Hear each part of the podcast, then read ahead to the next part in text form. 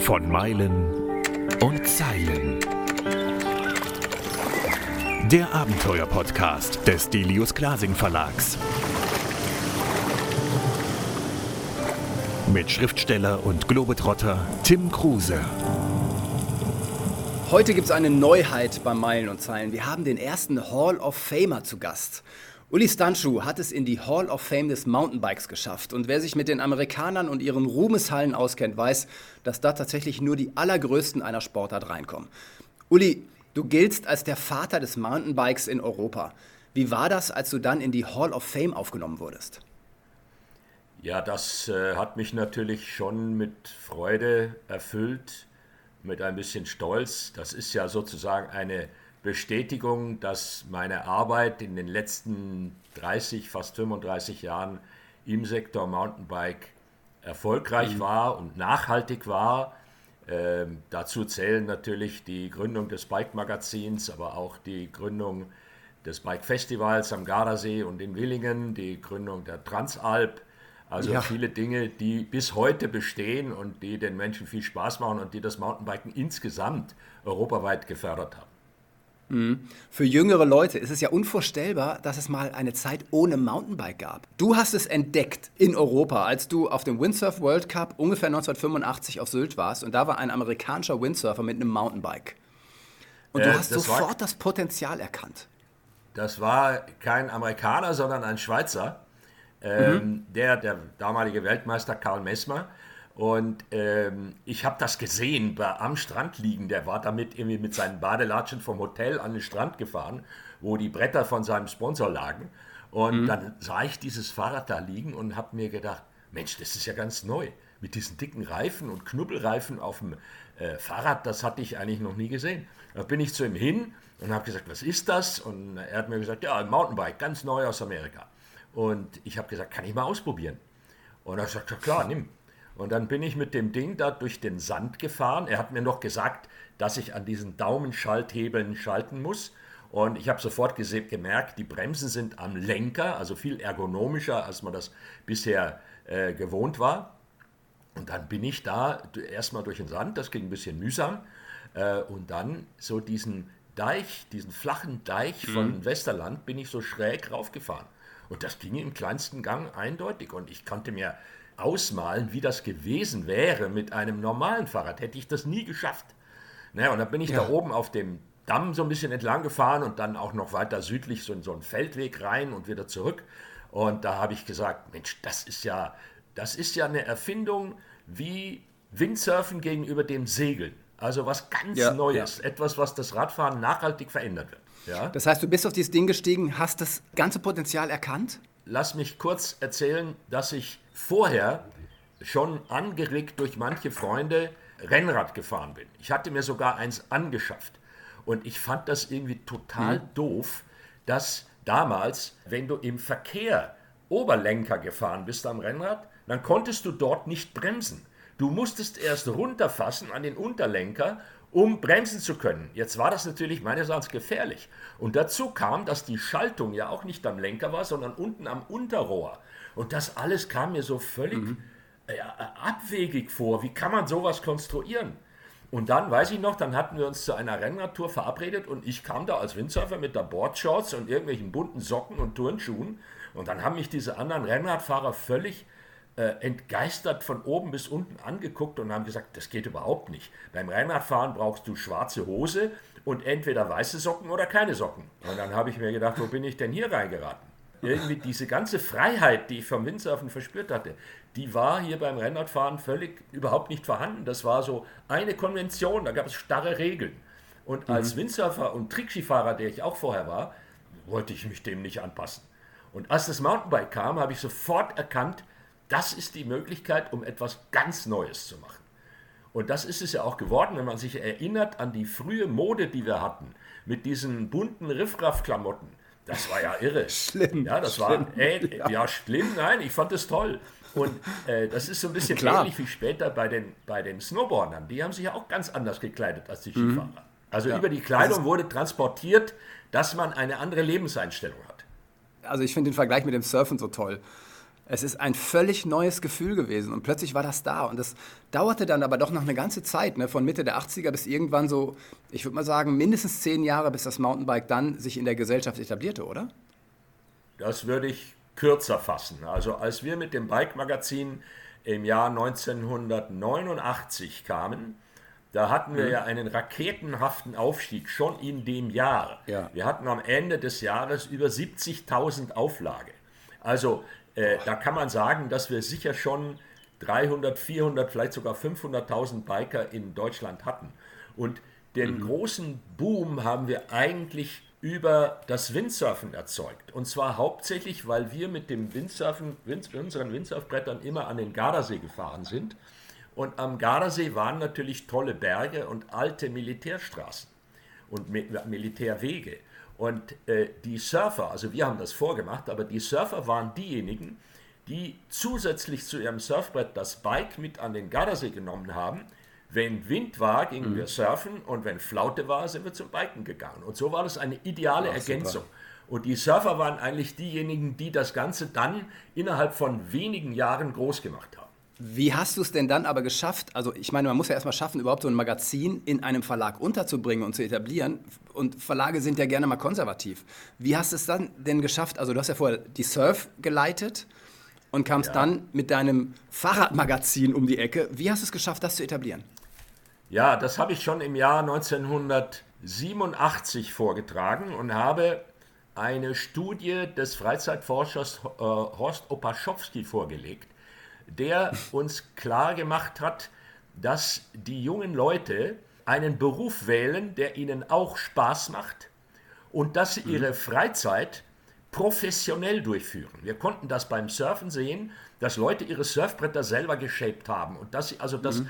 Surfen fast so äh, akribisch und so, so begeistert betrieben hatten, äh, äh, haben, als würden sie damit Geld verdienen können was aber gar nicht der Fall war. Mhm. Und es gab eine große Zielgruppe von Menschen, die, ich habe damals gesagt, surfig im Kopf sind, also so mhm. denken und fühlen wie Windsurfer, so freiheitsorientiert sind, aber dabei eben nicht zum Surfen gingen, sondern die sind zum Skateboardfahren gegangen oder zum Drachenfliegen oder damals erste Anfänge Snowboarden mhm. und so weiter. Also da habe ich gesagt, diese Leute könnten wir doch, und die Mountainbiker gehörten natürlich auch dazu, die frühen. Da habe ich gesagt, diese Leute könnten wir doch abholen. Wir wissen genau, wie wir die ansprechen müssen. Und das Mountainbiken hat ein riesiges Potenzial für eine Zeitschrift gehabt, weil es technisch kompliziert war. Man musste über das Bike sehr viel wissen. Es war relativ teuer in der Anschaffung. Die Leute brauchten also mhm. eine Kaufberatung und es hat faszinierende Bilder hergegeben. Und all das ja. zusammen war dann die Mixtur, aus der die Zeitschrift entstanden ist, die so viel Erfolg hatte und die natürlich dann extrem dazu beigetragen hat, dass sich das Mountainbike in Europa verbreitet hat. Mhm. Dazu kam ja rein musikalisch noch die Hip-Hop-Bewegung, die ja genau da auch reingeht ins Skaten und so. War das auch dann Teil von dir? Bist du dann auch Hip-Hopper geworden? Nein, das kann man nicht sagen. Also ich war musikalisch eher äh, in den 70er, 80er Jahren so ein bisschen stehen geblieben. Ich war ein großer Rock- und Jazz-Fan, hauptsächlich Rhythm and Blues und ich bin da eigentlich mhm. beigeblieben. Also, aber die Musik hat eigentlich eine starke Bedeutung gehabt in den, seit den 60er Jahren als internationale Verbindung zwischen jungen Menschen. Über die Musik haben wir es alle verstanden, auch wenn sie eine andere mhm. Sprache sprachen. Und ja. die ich würde sagen, die Sportarten, die wir betrieben haben, all diese neuen, jungen Sportarten, die ja auch im Anfang immer von der älteren Gesellschaft abgelehnt wurden. Also die mhm. Segler hätten uns Windsurfer am liebsten mit der Fliegenklatsche vom See gehauen. Und die Klar. Rennradfahrer fanden uns, äh, uns Mountainbiker nur nervig. Und, ja, und die Wanderer äh, fanden die Mountainbiker noch nerviger. Ja, ja, das sowieso. Das sowieso. Und die Förster und die Jäger und alle, alle irgendwie waren mhm. gegen uns. Und das hat uns zusammengeschweißt. Da haben wir das Gefühl bekommen, wir müssen uns organisieren und wir müssen einfach äh, zeigen, dass wir ernstzunehmende Sportler sind, allerdings auf einer ganz anderen Wellenlänge. Und das ist gelungen. Ja, ich meine, heutzutage das würde niemand mehr sagen, dass Mountainbike nicht in unsere Gesellschaft gehören würde oder so, sondern es ist absolut etabliert und ich behaupte ja, dass fast jeder, der irgendwie sich auf dem Fahrrad bewegt, auch zumindest im Keller ein Mountainbike stehen hat, oder? Ja, also das Mountainbike, äh, das liegt natürlich daran, dass das Mountainbike in den letzten 30 Jahren sich extrem technisch verbessert hat. Also mhm. abgesehen von der Federung und den Scheibenbremsen und Aluminiumrahmen, später Carbonrahmen, äh, jetzt Elektronik eingezogen, elektronische Federungen, elektronische Schaltungen, all das bringt natürlich immer mehr Komfort rein in eine Sportart, die eigentlich ziemlich hart ist. Also bergauf ja. zu fahren muss man äh, gut trainiert sein und bergab fahren, da muss man eine gute Fahrtechnik haben. Äh, und es ist nicht wie beim Windsurfen, wenn man ins Wasser fällt, ja, dann platscht man einfach ins Wasser, sondern wenn man da über den Lenker geht, dann tut das auch schon mal weh. Aber trotzdem äh, hat sich der Sport komplett durchgesetzt, auch gegenüber mhm. anderen Fahrradvarianten. Und das E-Bike, speziell das EMTB, ist jetzt noch das Sahnehäubchen, weil damit wird Menschen, die bisher nicht Rad gefahren sind, weil ihre Umgebung Steigungen oder Berge hatte, für die gibt es plötzlich kein Argument mehr, nicht aufs Rad zu steigen, weil beim E-Bike komme ich fast jeden Berg gut hoch. Und ja. ich sehe Und es daher, gibt aber trotzdem so große Vorbehalte. Siehst du ja, auch, ne? Ja. Bei den ja, alten Normalfahrern, sage ich mal. Mhm. Da gibt es die sogenannten E-Bike-Hasser. Äh, Menschen, die ich so ganz nicht verstehen kann. Also ich muss zugeben, mhm. als ich 2010 zum ersten Mal eine große Tour, eine Transalp-Tour mit dem E-Bike gefahren bin, als Pionier auch damals wieder, mhm. habe ich mich so ein bisschen geschämt. Wenn, ich hatte dieses Schamgefühl, wenn, andere, wenn ich an anderen Bikern vorbeigefahren bin. Weil ich Verstehe ich total. Ja, und ich hatte irgendwie so ein bisschen schlechtes Gewissen immer.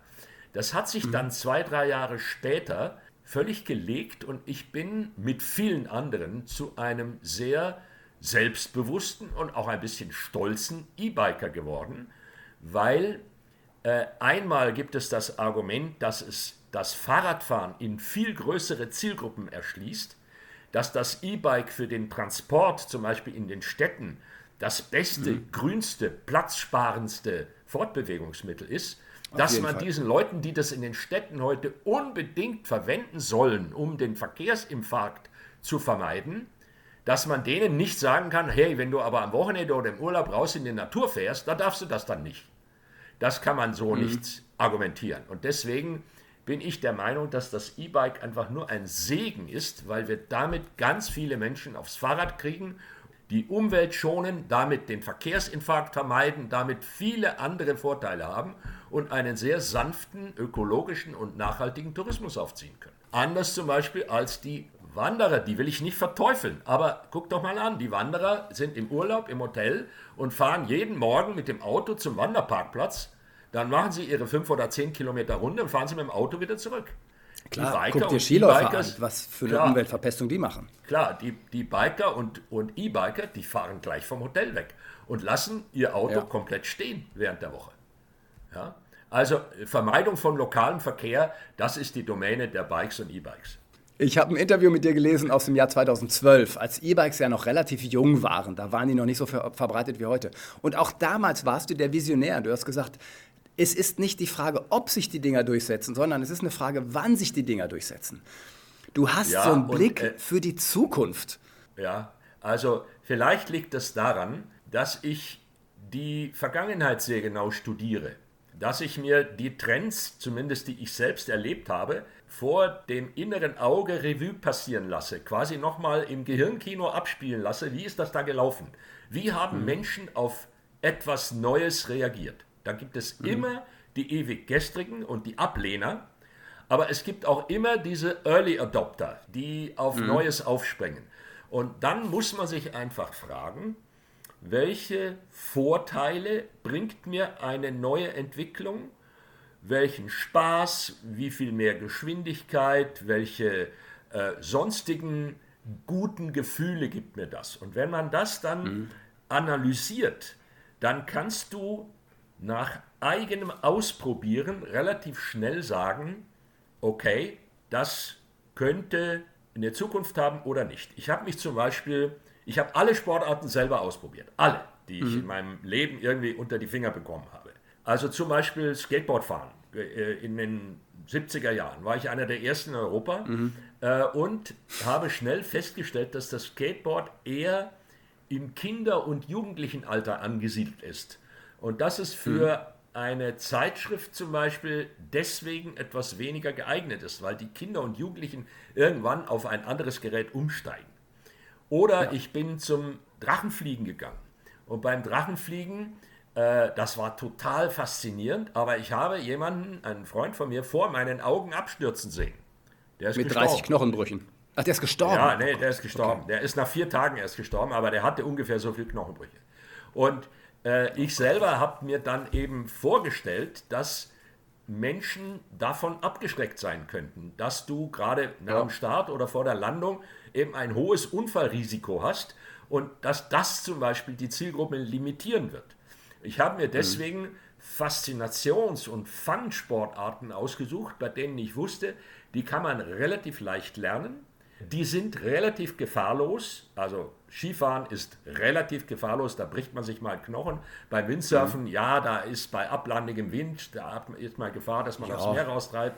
Oder beim, äh, aber äh, beim Mountainbiken kann man über Lenker gehen. Aber das sind Unfallmöglichkeiten, die im Rahmen bleiben. Also die Verletzungsgefahr ist zum Beispiel beim Fußball viel höher als bei all unseren Sportarten. Ja, ganz klar. Ja, dieses einfach mal berechnen, was hat sich in der Vergangenheit bewährt und wie könnte ein neuer Sport, den ich aber immer selber ausprobiert habe, weil ich das Feeling selber haben musste, wie könnte mhm. der sich in der Zukunft entwickeln? Und aufgrund dieser Erfahrungen ist dann so eine Art Vision entstanden. Das müsste eigentlich in die mhm. Richtung gehen.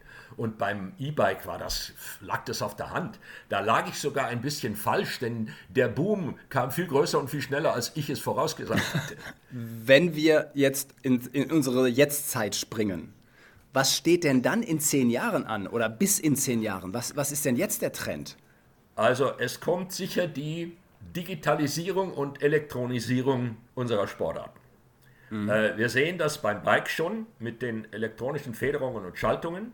Äh, wir sehen das zum Beispiel, dass die Navigation komplett eingekehrt ist, dass es an den Bikes inzwischen so eine Art kleinen, also speziell an E-Bikes, so einen kleinen Zentralcomputer gibt, über die ich meine ganzen mhm. Trainingsdaten, meine Fahrdaten, meine Navigation, alles darüber abwickle. Ähm, also das wird ein starker Trend. Ich sehe auch noch eine riesige Entwicklung in Sensoren.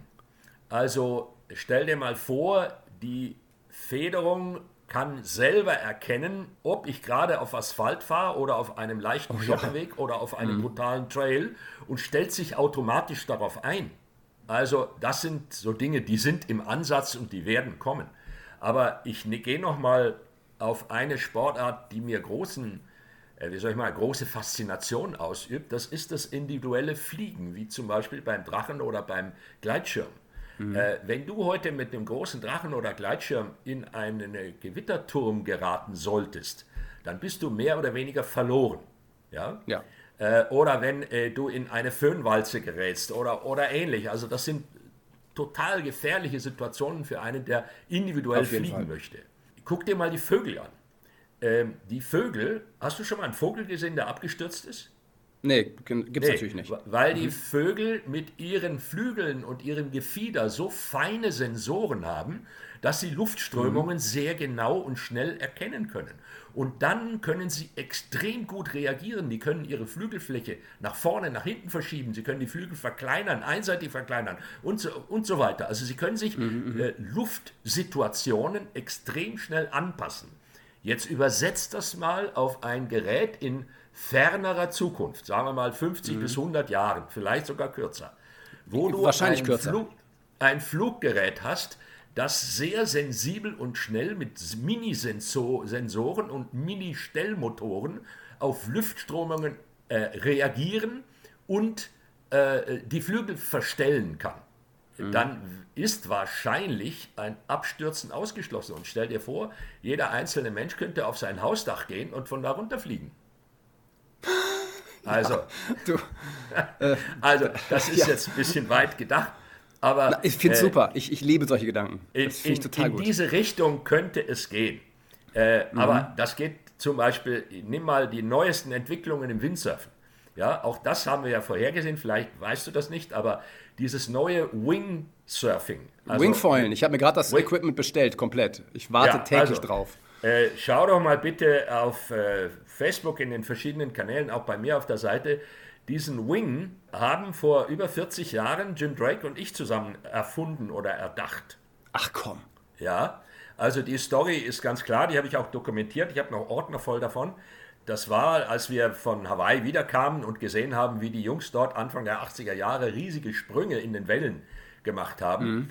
Da bin, äh, kam dann der Jim Drake, der Erfinder des Windsurfens, kam mal nach München. Der hat ja zum Teil in München gearbeitet. Und da habe ich an, bei, am Abendessen habe ich zu ihm gesagt, hör mal, du, die, die, Surfer springen jetzt über die Wellen und die siehst, wenn die dann in der Luft sind, dann kippen die immer einseitig ab, weil die Segelfläche überhalb des Gabelbaums ja größer ist als die unterhalb des Gabelbaums. Das heißt, mhm. der, das Segel ist nicht symmetrisch. Aber, und ich hatte inzwischen bei unseren Tests auf Gran Canaria gesehen, wie fliegende Fische neben uns aus dem Wasser schnellen und dann bis zu 100 Meter weit zwar ja, ja. neben uns wieder und dann wieder äh, fliegen und dann ins Wasser reintitschen. Da habe ich gesagt, könnten wir nicht sowas erfinden für die Windsurfer? einen symmetrischen Flügel, mhm, mit dem mhm. ich einen Sprung über die Wellen zu einem kurzen Flug verlängern kann. Und der Jim Drake hat dann an, bei dem Abendessen noch ganz schnell ein Konzept entwickelt und hat gesagt, ja, das geht, das können wir machen. Und da ist dieser Wing entstanden. Ich habe die Zeichnungen, die er damals auf ein Blatt Papier gemalt hat, habe ich noch, original, aus dem Jahr 1981. Und ich war dann Wahnsinn. derjenige, der zu den verschiedenen Herstellern gegangen ist und habe gesagt, habe die gefragt, ob die uns einen Prototypen bauen würden. Und die Firma, frühe Firma Fanatic, damals in Selters, mhm. hat das gemacht und wir haben zwei Prototypen. Einer davon liegt noch in meiner Garage. Das war natürlich damals noch mit einem Aluminiumgestell, weil was anderes mhm. hatten wir nicht. Ja, aufblasbare Flügel, das war damals aber noch nicht hinzudenken vor 40 Jahren. Aber das mhm. Ding hat mhm. funktioniert. Man sieht, ja, Jim hat es dann mit nach Hawaii genommen. Dort ist es ist der Pete Cabrina damit gefahren und der Richard White, also da, diese Größen, die damals da waren. Mhm. Und äh, siehe da, durch die Weiterentwicklung, die hauptsächlich durchs Kiten kam. Ja? Das Kiten mhm. ist eine andere Sache mit langen Leinen. Aber das Wing Foilen oder Wingsurfen, kann man ja auch mit einem normalen Surfbrett machen. Ja, ja. Äh, das geht eben mit diesen aufblasbaren Streben und dadurch sind die so viel leichter geworden. Und du siehst ja heute, was die Jungs, also schau dir mal auf YouTube den ja Kay Lenny an. Wahnsinn, ja, Wahnsinn. Unfassbar. Das ist, genau, das ist genau das, was wir uns vor 40 Jahren vorgestellt haben. Uli, wir müssen auf den Boden der Tatsachen zurückkommen und auf ja. dein neues Buch hinweisen. Ja, 164 genau. Bike Traumtouren Gardasee. Du schreibst so schön in dem Buch, wir haben nicht nur alle Touren persönlich geplant, recherchiert, sind sie mit Freude oft mehrfach abgefahren, sondern haben auch alle Trails fotografiert und sogar Steine für sie aus dem Weg geräumt. Wie mühsam muss es sein, frage ich mich, der auch Autor ist, 164 Bike-Touren auszuarbeiten und, und vernünftig niederzuschreiben, dass die Leute dem folgen können? Ja, das ist so, ich sage jetzt mal, erstens war es sechs Jahre Arbeit, also nicht am Stück, aber wir sind halt sehr viel, da, da ich mit meiner Frau, ist ja Italienerin, hier in der Nähe des Gardasees wohne, äh, war das natürlich für uns leicht, immer mal wieder bei schönem Wetter schnell rüberzufahren und, und die Touren zu erheben. Äh, mhm. Es sind ja auch einige Touren dabei, direkt in unserer Umgebung hier. Die Recherche hat sich von 2014 bis 2019 ungefähr hingezogen und in der Zeit gab es natürlich dann auch immer wieder wochenlanges äh, Fotografieren, die Models auftreiben und mit denen rauszugehen und so weiter. Also der Vorteil für mich war, dass ich schon im Ruhestand bin und dass ich damit eben äh, einfach Zeit hatte, um das zu machen. Und das ist so ein bisschen das große Werk am Abschluss eines langen Bikerlebens sein sollte. Mhm. Ja, und dann habe ich mich hingesetzt Ende 2019, glaube im November, und habe angefangen zu schreiben, zu schreiben, zu schreiben. Und ich muss ehrlich sagen, mir kam die Pandemie ab Februar 2020 zugute, weil da konnten wir nicht raus. Da habe ich dann ja. jeden Tag fünf, sechs Stunden habe ich am Computer gesessen und habe die Sachen zusammengefügt und gebaut. Und so kam es dann, dass wir im Juni fertig waren und ich dann ab 1. Juli das Buch anbieten konnte, äh, was auch ein wunderschöner Erfolg geworden ist, muss ich wirklich sagen. Leute sind begeistert mhm. davon. Ich habe nicht eine einzige, nicht ein einziges negatives Feedback. Ach, wie schön. Das ist nämlich so wichtig als Autor, weil ich glaube, nur Autoren wissen, wie unfassbar viel Arbeit da drin steckt. Ja, und wenn man ja. dann dafür noch einen auf den Deckel kriegt, fühlt sich das nicht so gut an. Und in deinem Fall verkauft sich dieses Buch auch noch gut. Und wahrscheinlich holt sich das dann jeder. Ich meine, du, du bist so eine große Nummer im Mountainbikesport. Jeder kennt dich quasi, der je auf einem Mountainbike saß. Und die meisten werden sich dieses Buch holen, oder? Ja, also äh, jetzt auch durch die Kooperation mit Delius Glasing, was mich sehr freut. Mhm. Und äh, es kommt ja noch dazu, dass ich nicht nur das Buch anbiete, sondern dass da ein großer digitaler Bereich dahinter ist. Ich war ja auch so ein bisschen ein Pionier unter den Autoren, als ich 2001 mein erstes Transalp-Buch gemacht habe mit einer mhm. beiliegenden CD, wo man also die Touren selber auf der CD, auf dem Programm planen konnte und wo man dann die GPS-Daten runterladen konnte und so weiter. Also dieser ganze Werkstattbereich eines Buches. Ein mhm. Buch ist zum schön lesen und Bilder gucken und, und planen und, und Ideen haben, was man im nächsten Urlaub macht. Aber dann willst du die Tour ja nachfahren und dafür willst du ein Höhenprofil haben und da willst du GPS-Daten haben und ein Roadbook möglicherweise. Also diese konkreten Hilfsmittel, um die Tour zu fahren, das ist mindestens genauso viel Arbeit wie ein Buch zu schreiben. Wenn du auf dein Leben zurückblickst, ich meine, du hast noch ein paar Jährchen, aber wenn du zurückblickst, ähm, würdest du sagen, dass dir das alles in die Wiege gelegt wurde? Oder hast du da selber was für getan? Dass du so ein Pionier wurdest und so Sachen ausprobiert hast. Ähm, wie weit haben wir das eigentlich selbst in der Hand und wie weit ist das dann, dann doch von einer höheren Macht sozusagen bestimmt? Das ist eine gute Frage. Ich analysiere das gerade, weil ich wahrscheinlich wird mein letztes Werk, was ich, äh, wo ich gerade dabei bin, es zu schreiben, werden meine Memoiren sein. Welche Talente ich genetisch mitbringe, weiß ich nicht genau, aber ich würde sagen, es ist ein gutes Gedächtnis, es ist eine schnelle Auffassungsgabe, eine gute Beobachtungsfähigkeit, Dinge zu sehen und zu analysieren. Also das äh, habe ich wohl. Ähm, mhm. Beruflich äh, wusste ich, wie viele junge Leute nach dem Abitur nicht, was ich machen sollte. Also die Schule hatte mich nicht irgendwie animiert oder motiviert auf was Bestimmtes. Ich hatte sogar mhm. im Abituraufsatz in Deutsch eine 4. Den Fortgang hatte ich, ich eine Deutsch 2, aber ja, ich hatte in Deutsch eine 4 und so habe ich einen Fortgang von 3 bekommen, aber da habe ich mir damals gedacht, nach dem Abitur, ja, wenn du in Deutsch eine 4 hast, dann kannst du äh, nicht Journalist werden. Das geht gar nicht. Ja? Mhm. Äh, ich habe dann angefangen, Jura zu studieren und gegen den großen Widerstand meiner Mutter bin ich dann nach sieben Semestern doch auf Journalismus umgeschwenkt, was schon so ein bisschen mein Traum war.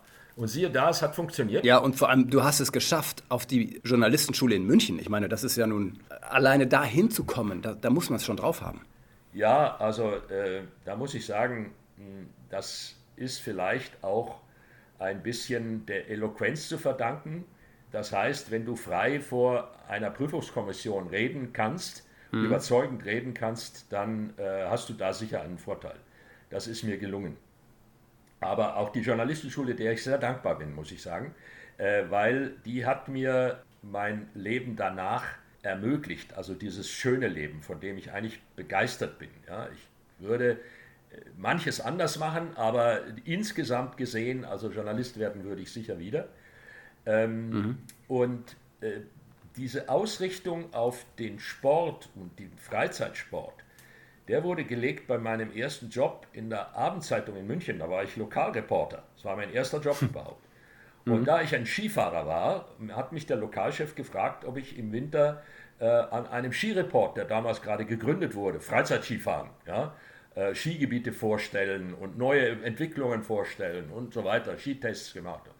Da habe ich dann mitgewirkt und dadurch bin ich zum Sportjournalismus gekommen und habe dann auch dem Verlag vorgeschlagen, das im Sommer weiterzuführen mit all den neuen Sportarten, die da kamen. Und deswegen ja. habe ich damals alle neuen Sportarten ausprobiert. Ich war beim Kajakfahren, beim Tennisspielen, beim Golfspielen, beim Rennradfahren, beim Drachenfliegen, also alles, was ich schon erzählt habe. Ich habe das alles mhm. immer so als Reporter ausprobiert und dann darüber berichtet, äh, wie faszinierend das ist, was, was das kostet, wo man das anfängt und so weiter. Also den ganzen Service dahinter.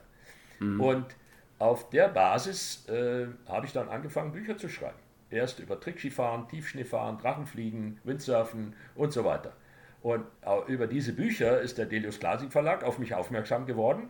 Und der von mir hochverehrte Altverleger Konrad Wilhelm Delius, der hat mich dann mal auf der Buchmesse angesprochen. Und so bin ich zum Surfmagazin gekommen. Und ich muss sagen, das waren alles richtige Entscheidungen in meinem Leben.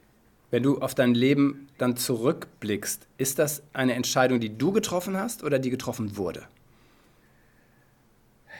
Weißt du, dass Den der Delius dich findet oder anspricht, das hast du ja nicht in der Hand. Ja, Sind das, Chancen im Leben, die dastehen, die du ergriffen hast? Also ja, die Chance habe ich sicher persönlich ergriffen, aber dieses Windsurfing-Buch, das ich vorher beim Münchner Nymphenburger Verlag veröffentlicht hatte, das hat der Delius natürlich gesehen. Und er hat mir äh, in seiner unglaublich charmanten hanseatischen Art gleich beim ersten Gespräch klargemacht, dass ein Wassersportbuch außerhalb des Delius Glasing Verlages eigentlich überhaupt nicht erscheinen dürfte. Also das war, das war eine, eine wirklich klare Ansage und mir war natürlich klar, ich wusste ja, wer Delius Glasing ist, ich kannte die Yacht und Klar. Boote und die vielen Bücher und ich war ja auch Segler vorher gewesen, also jetzt nicht intensiv. Ich hatte während meiner Studienzeit manche dieser Weltumseglerbücher verschlungen und äh, von diesem Abenteuer geträumt. Und dann steht plötzlich dieser große Herr Delius vor mir und macht mir ein Angebot. Also da konnte ich überhaupt nicht Nein sagen. Ja, aber die, der Auslöser war natürlich das Windsurfing-Buch vorher. Und uns Nein, hören so viele junge Leute auch zu. Und äh, es ist immer so spannend. Also ich bin ja nun in mittlerem Alter. Ähm, so langsam werde ich auch gefragt nach Tipps und Lebenstipps und so. Was sagst du jungen Leuten, wenn sie aus der Schule kommen, keine Ahnung haben, was sie machen sollen? Was ist dein Tipp für die? Ja, frag dich als allererstes, was du jetzt am liebsten tun würdest im Moment. Also immer mit in Klammern gesetzt, wenn du deine Kleider anhast. Das bedeutet, dass du einfach mal analysieren solltest, was macht mir wirklich Spaß. Also da gibt es Leute, die sagen, ich würde gerne Motorrad fahren und es gibt welche, die sagen, ich würde gerne reisen und da gibt es welche, die sagen, ich interessiere mich sehr für äh, Archäologie oder, oder keine Ahnung. Und dann sagen sie meist hinterher, aber damit kann man ja kein Geld verdienen. Und dann sage ich immer, na überleg mal, vielleicht gibt es ja doch eine Möglichkeit, damit Geld zu verdienen. Also wenn du zum Beispiel ein keine Ahnung, Ingenieur, Konstrukteur bist und du bist gerne Biker, dann versuch doch einen Job als Entwickler bei einer Bikefirma zu finden. Dann hast du wenigstens mit deinem Thema zu tun. Weil immer dann, wenn du hoch motiviert bist für eine Sache, dann arbeitest du besser und dann verdienst du besser Geld damit. Also wenn du eine Chance hast, wenn, oder wenn du das Angebot hast auf zwei Jobs, bei dem einen verdienst du mehr und bei dem anderen, der macht mehr Spaß. Wähl immer den, der mehr Spaß macht. Das ist ein guter Tipp. Uli, Weil- ich ja. hoffe sehr, dass du es schaffst, deine Memoiren zu schreiben. Die Ja, würde ich ich. gerne lesen. Ja? Die würde ja. ich echt gerne lesen und ich hoffe, dass du dafür einen Verlag findest und dass das durch die Decke geht. Ich habe Also ich- größte Bewunderung wirklich für das, was du als Visionär geschafft hast und uns allen ermöglicht hast. Vielleicht gäbe es Mountainbikes in der Form in Europa gar nicht ohne dich. Und äh, bin dir echt dankbar. Also ich bedanke mich bei dir. Äh, Ich bedanke mich vor allem bei allen, die diese schönen Erfolge mit möglich ge gemacht haben. Also das sind natürlich unsere vielen Millionen Leser, aber das sind auch die Kollegen in der Redaktion und in anderen Bereichen, ohne deren Zusammenarbeit wir das alles gar nicht hätten auf die Beine stellen können. Also ich war immer ein Motor, aber es brauchte viele andere Personen, die quasi äh, als Getriebe die Power auf die Straße gebracht haben. Schöner Vergleich, Uli. Vielen, vielen Dank. Ja, ich danke dir. Das war von Meilen und Zeilen. Der Abenteuer-Podcast des Delius Glasing Verlags. Mit Schriftsteller und Globetrotter Tim Kruse.